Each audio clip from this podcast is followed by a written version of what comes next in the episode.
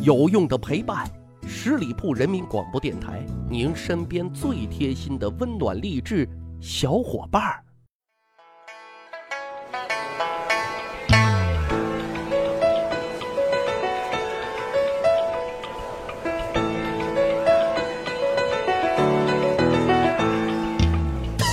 十里铺人民广播电台，长见识，长谈资，密史趣谈，我是大汉。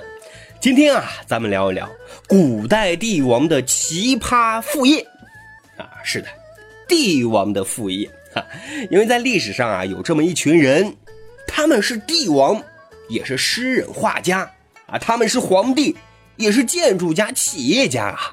他们的本质是做皇帝，但却把副业。啊，看成了花啊，成了名副其实的大专家。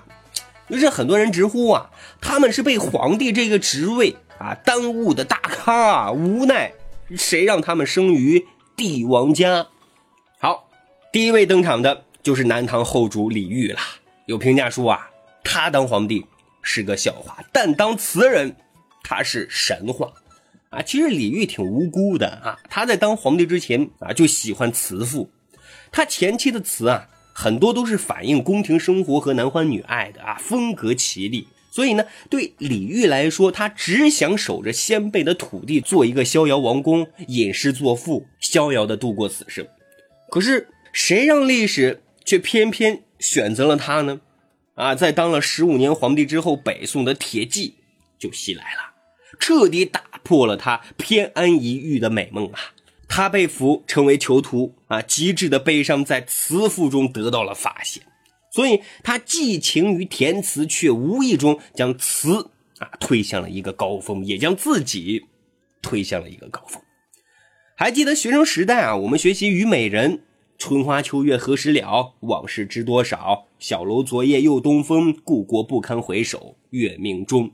雕栏玉砌应犹在，只是朱颜改。问君能有几多愁？恰似一江春水向东流。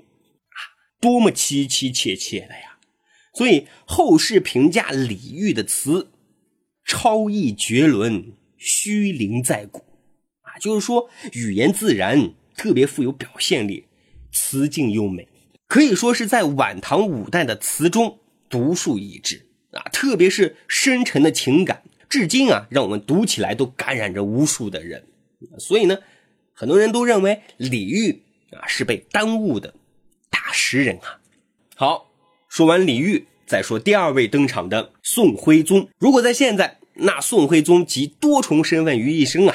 他不仅是皇帝啊，而且还身兼国家美术院的院长啊，国家书法协会主席哈哈一些职务啊。因为他作为书画爱好者啊，他自创了瘦金体啊，灵动快捷，笔迹瘦劲，独具一格。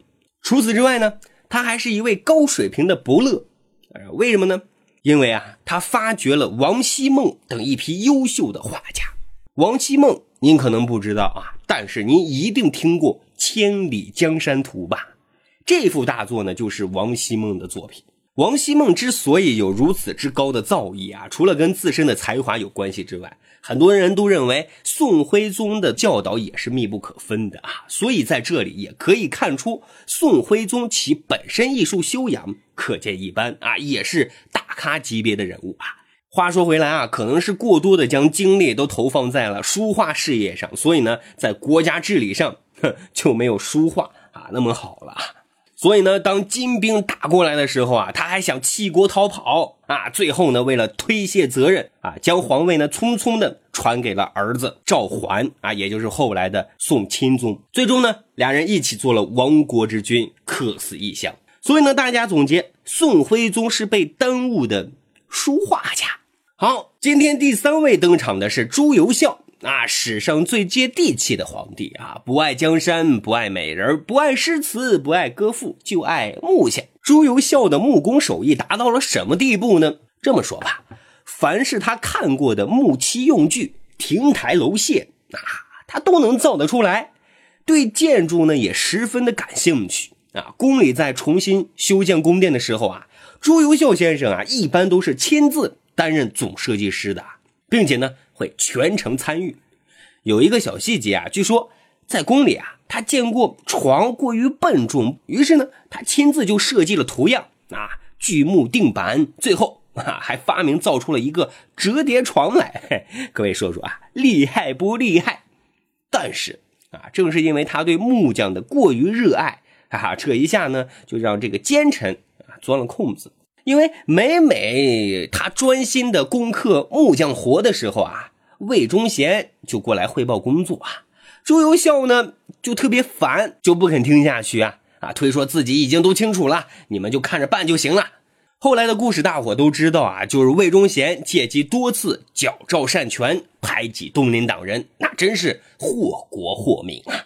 此时距明朝之亡已不远矣，令人叹息。所以呢，大伙都说朱由校啊，一个被耽误的建筑大师。